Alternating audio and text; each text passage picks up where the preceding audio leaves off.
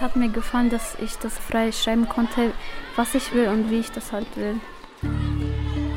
Ja, das Schöne an so einem Tagebuchschreiben ist ja, dass es relativ frei ist. Mit wenigen Mitteln können die Kinder einfach frei losschreiben. Es geht um Gefühle, es können Sachverhalte sein, sodass es den Kindern eigentlich leicht zugänglich war, so einen Tagebucheintrag zu schreiben. Ganz viele kannten das auch schon, weil sie selber geschrieben haben oder weil sie es aus der Grundschule kannten. Also mir hat an diesem Tagebuch gefallen, dass ich meine Sachen aus meinen Gedanken schreiben konnte und nicht gefallen hat mir eigentlich das ganze Schreiben. Das hat dann am Ende sehr weh getan. Dass wir über unser Leben nachgedacht haben und die Zeit in Corona. Natascha Eidomusch ist Lehrerin an der Friedrich-Wilhelm-Herschel-Mittelschule im Nürnberger Süden und hat ihren Schülerinnen und Schülern Fatima Al-Furaiji, Pascal Giesemann und vielen anderen mit einem Tagebuchprojekt über eine schwere Zeit hinweg geholfen, die Corona-Zeit. Das Schulgebäude, in dem rund 600 Kinder und Jugendliche unterrichtet werden, war verwaist. Die Schülerinnen und Schüler waren zu Hausarrest verurteilt. Und für sie war der Distanzunterricht eine weitaus größere Hürde als für Gymnasiasten aus privilegierteren Gesellschaftsschichten. Ich habe mich nicht gut gefühlt. Ich habe ich hab nicht alles mitbekommen, weil es halt auf dem Internet ist. Und wenn ich das nicht vor mir habe, dann, dann vergesse ich das alles einfach. Also am meisten habe ich eigentlich nichts gelernt, weil es nicht das gleiche ist wie in der Schule, dass man es vor einem hat und ähm, das im Kopf behalten kann. Durchs Internet vergisst man sehr schnell was. Ja, für unsere Kinder hier im Stadtteil Gebitzenhof war die Corona-Zeit und das Lernen in Distanz äh, besonders schwierig. Ganz viele Menschen wohnen auf sehr engem Raum, zum Teil sechs bis zehn Personen auf 60 Quadratmetern. Da ist viel Trubel, da ist viel los. Die Jugendlichen haben oft keine Rückzugsmöglichkeiten, um in Ruhe auch ihre Aufgaben zu machen oder am Online-Unterricht teilzunehmen. Die widrigen Umstände, die Schulleiter Jörn Wittmann schildert, konnten im Extremfall bedeuten, dass Kinder sich ins Kellerabteil der Familie zurückziehen mussten, wenn sie in Ruhe lernen wollten und im Unterricht nur auf dem kleinen Display ihres Smartphones folgen konnten, wenn sie denn überhaupt eines hatten. Schnell war klar, dass es nicht damit getan ist, technische Probleme zu lösen, um Lehrstoff zu vermitteln, sondern dass es notwendig ist, den Kindern und Jugendlichen ein Mittel in die Hand zu geben, um die Krisensituation seelisch zu bewältigen.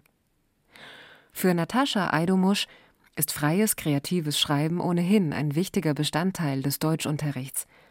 Zu jedem Schuljahresbeginn schenkt sie ihren Schülern Schreibhefte und motiviert sie dazu, aufzuschreiben, was sie bewegt.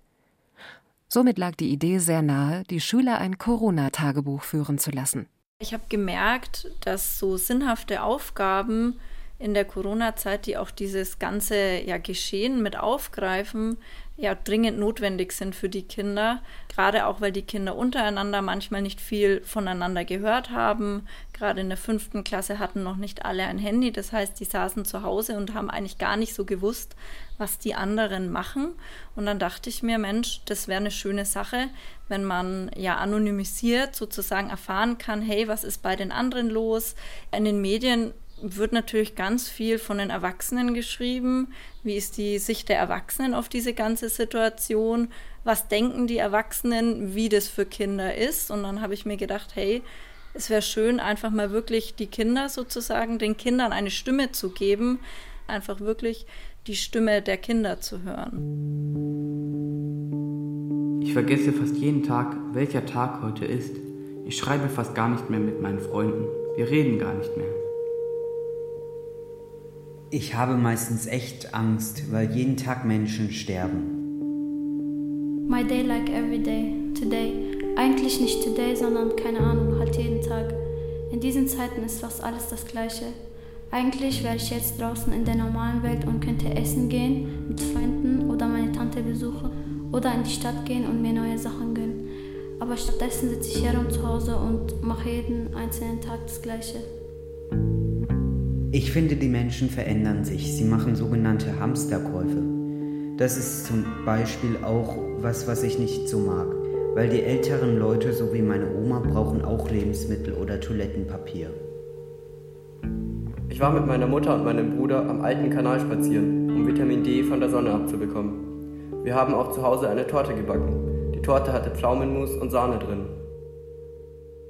Alle Menschen haben sich fast wegen Klopapier geprügelt.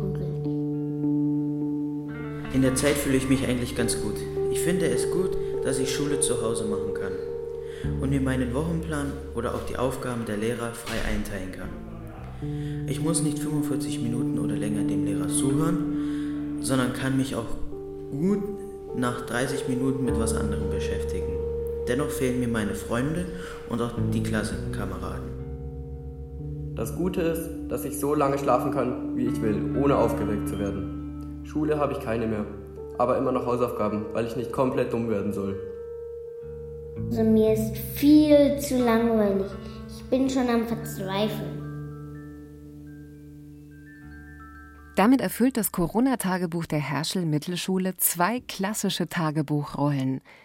Das Tagebuchschreiben als Dokumentation einer Welt im Ausnahmezustand und zum anderen als Therapie, um sich den Leidensdruck aus Angst, Frustration, Monotonie und Vereinsamung von der Seele zu schreiben. Gottfried Keller nannte das Tagebuch ein Asyl für jene grauen, hoffnungslosen Tage, die mir oft in stumpfem Nichtstun vorübergehen und spurlos in die dämmernde Vergangenheit verschwinden. Ein Asyl, das auch andere Autoren gern genutzt haben, um ihren Anfällen von Lebensüberdruss eine Heimat in Worten zu geben. Der Lyriker Georg Heim notierte am 6. Juli 1910 als 22-Jähriger: Es ist immer das Gleiche. So langweilig, langweilig, langweilig. Es geschieht nichts. Nichts, nichts. Wenn doch einmal etwas geschehen wollte, was nicht diesen faden Geschmack von Alltäglichkeit hinterlässt. Wenn ich mich frage, warum ich bis jetzt gelebt habe, ich wüsste keine Antwort. Nichts wie Quälerei, Leid und Misere aller Art. Ich bin von dem grauen Elend zerfressen, als wäre ich ein Tropfstein, in den die Bienen ihre Nester bauen. Ich bin zerblasen wie ein taubes Ei. Ich bin wie ein alter Lumpen, den die Maden und die Motten fressen. Der Fürther Schriftsteller Jakob Wassermann schrieb am 11. Februar 1904 in das Tagebuch, das er seinem erstgeborenen Sohn Adolf Albert gewidmet hatte.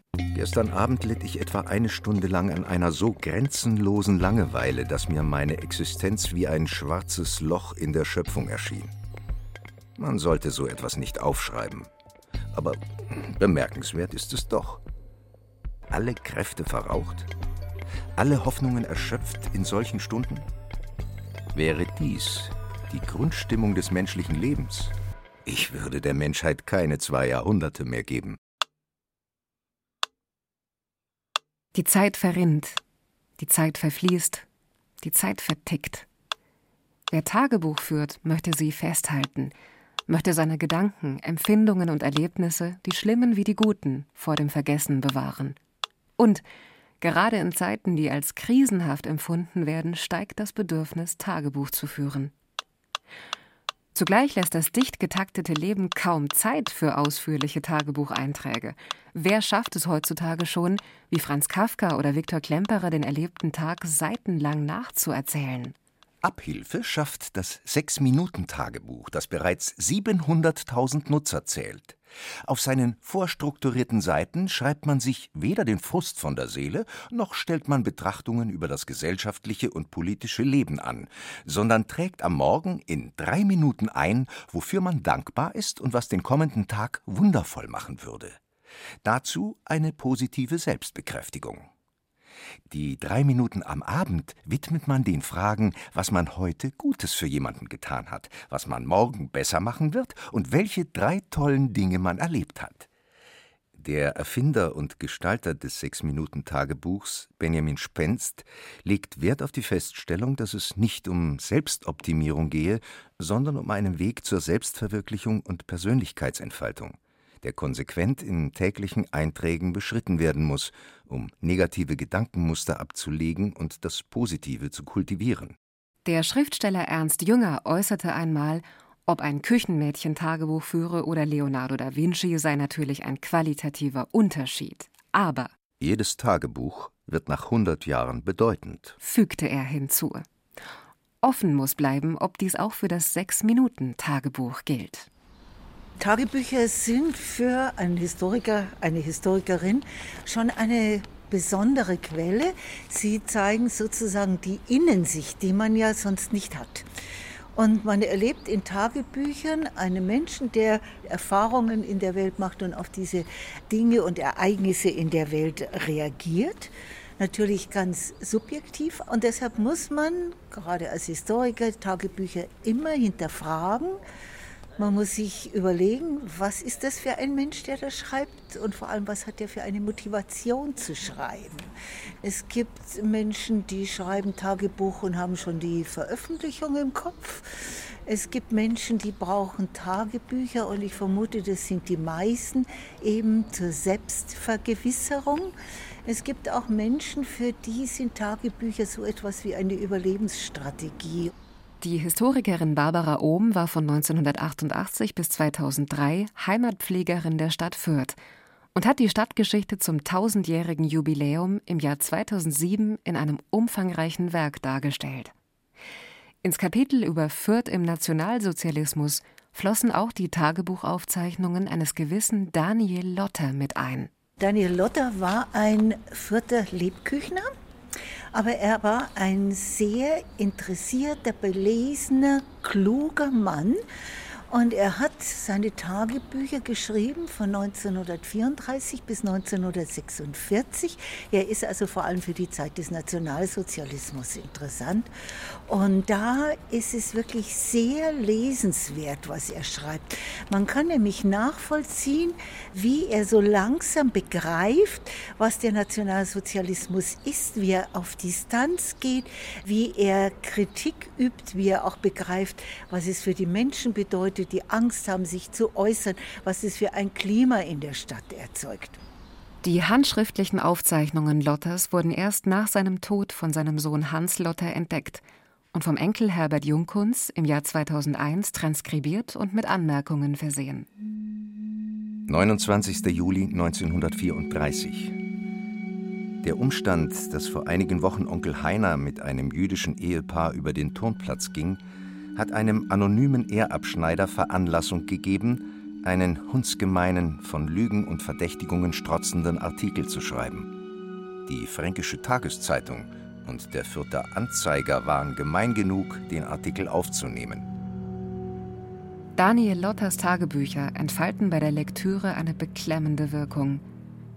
Sie machen sichtbar, wie der gewohnte Alltag sich schrittweise zersetzt, über Monate und Jahre hinweg – und von immer mehr Repressalien bestimmt wird, denen auch Lotter in gewissem Maß ausgesetzt war.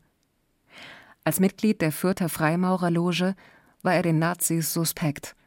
Auch weigerte er sich, an seinem Laden das Schild Zutritt für Juden verboten anzubringen.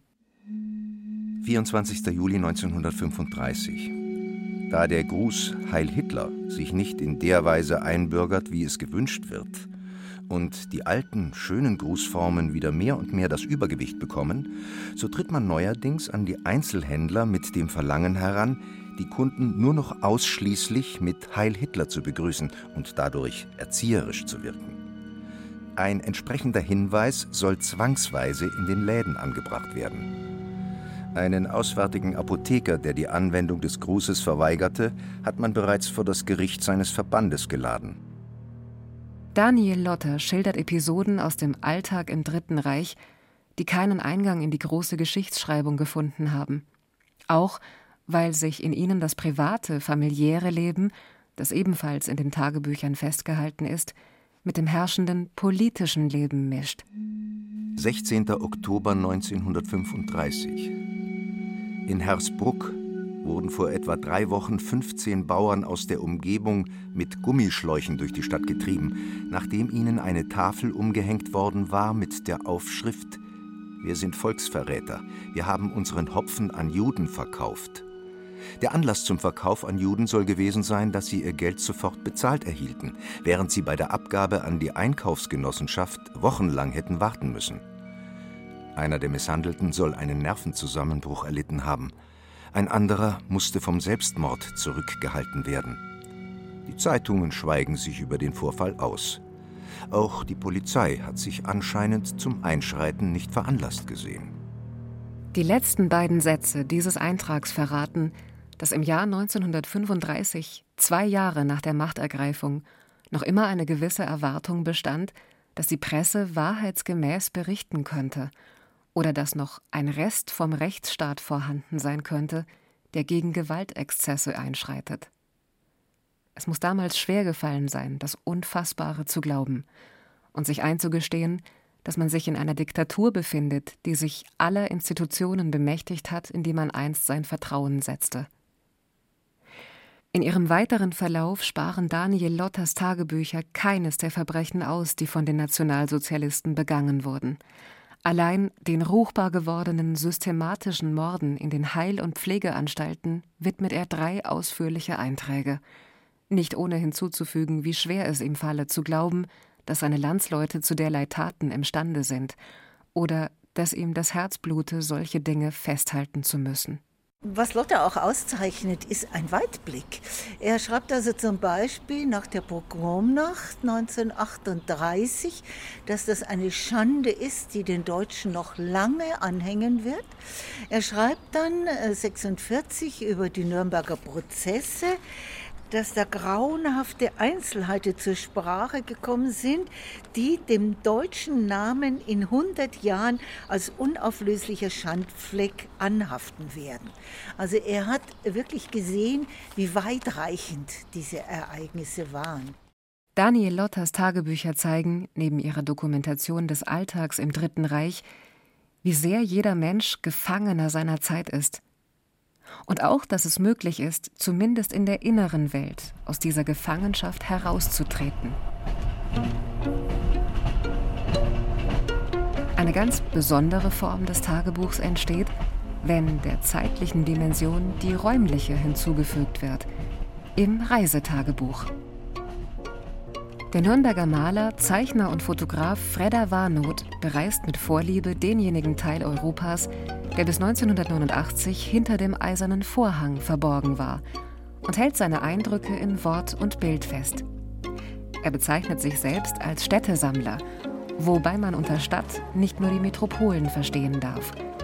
In seiner reichhaltigen Sammlung befinden sich auch nordböhmische Klein- und Mittelstädte wie Sokolow, Chomutov oder Liberec.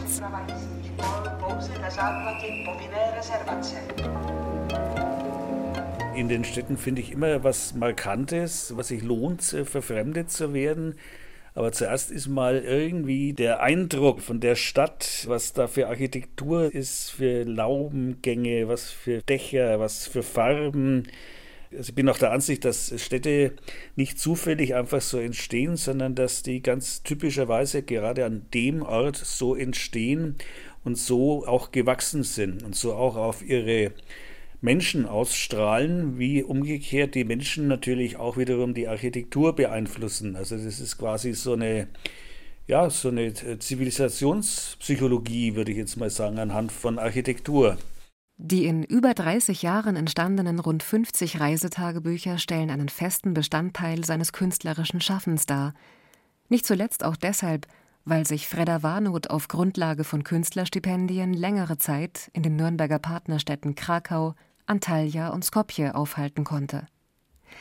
Die Initialzündung für das, was er Städte sammeln nennt, hat 1989 in Krakau stattgefunden. Ja, ich hatte das Glück, als einer der ersten Gaststipendiaten in Polen, damals 1989 war es noch, in Krakau zu studieren, in der dortigen Akademie der Schönen Künste.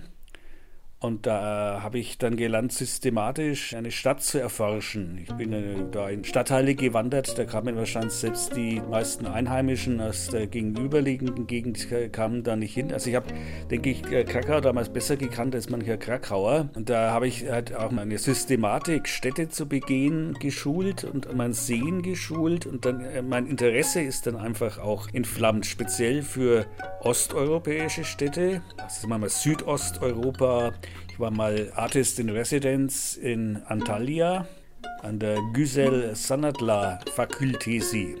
Da gibt es natürlich auch ein Tagebuch, 87 Tage in Antalya. Was an Fredda Warnoths Reisetagebüchern eine starke Faszination ausübt, ist die Mischung aus der ebenso eigenwilligen wie akribischen zeichnerischen Dokumentation und den schriftlichen Einträgen, die persönliche Befindlichkeiten ebenso widerspiegeln wie die Versuche, das Wesen der jeweiligen Stadt zu erfassen. Und auch Beobachtungen auf der Reise selbst fließen in die Tagebuchtexte ein, wie hier eine Bahnfahrt durch Westböhmen von Klatovy nach Domažlice. Der Zug ist kein Zug, sondern ein Bus. Aber er fährt auf Schienen. Und am ominösen Gleis 8, das eigentlich Gleis 1 ist, warten schon drei bäuchige Teiluniformierte, ob überhaupt Fahrgäste kommen, und setzen den Schienenbus dann pünktlich für uns in Betrieb. Wir kurven durch die Landschaft, vorbei an Tafelsignalen, die wahrscheinlich noch lange vor der ersten tschechischen Republik von einem fernen K&K-Minister genehmigt worden sind. Auch steigen an einsamen, doch immer noch imposanten Bahnhofsgebäuden weitere Fahrgäste ein, die brav beim Schaffner Fahrscheine erwerben. Aber sie haben kein Schlachtgeflügel dabei oder Milchkannen, sondern scheinen die modernen immateriellen Tätigkeiten verfolgen zu müssen. Doch erinnert alles faszinierenderweise an eine Bahnfahrt Mitte der 60er Jahre auf einer sogenannten Sekundärbahn, die längst stillgelegt und abgebaut worden ist. Aber auch die Krise der Zeit findet ihren Niederschlag in Fredda Warnoths Reisetagebüchern. Teils dadurch, dass er ab März 2020 einen meist sehr eingeschränkten Bewegungsradius dokumentiert, teils dadurch, dass er auch auf diesen Klein- und Kleinstausflügen zunächst alles festhielt, was ihm bemerkenswert erschien. Am Anfang war ich ja noch ganz interessiert, habe alles abfotografiert, auch die Bildzeitungsschlagzeilen. Kunde hustet Norma Mitarbeiter ins Gesicht. Sauerei. Oder irgendwie so absurde, diese Absperrbänder überall, selbst vor, vor kleinen Spielplatztoren und über Tennisplatten. Am Anfang fand ich das noch originell, es hat sich aber dann irgendwann erschöpft. Und äh, ich habe dann auch keine Lust mehr gehabt, sowas zu fotografieren. Das Nachfolgebuch ist jetzt irgendwie stecken geblieben, sozusagen. Ich habe mich nie an eine Normalität gewöhnen können, weder an eine neue noch an eine alte. Die Zeit verrinnt, die Zeit verfließt und bringt mit ihrem Fluss Ereignisse ins Leben, rauschende Feste und Zahnarzttermine, Fußballsiege und Magenverstimmungen, Karrieresprünge und Autopannen. Genau diese Vielfalt, wie sie die Zeit bringt, macht den Reiz des Tagebuchs aus, in das die Persönlichkeit des Tagebuchschreibers ebenso hineinfließen kann wie der Lauf der Welt und wo das Banale direkt neben dem Bedeutsamen seinen Platz hat, wie in Franz Kafkas berühmtem Tagebucheintrag vom 2. August 1914. Deutschland hat Russland den Krieg erklärt. Nachmittag Schwimmschule.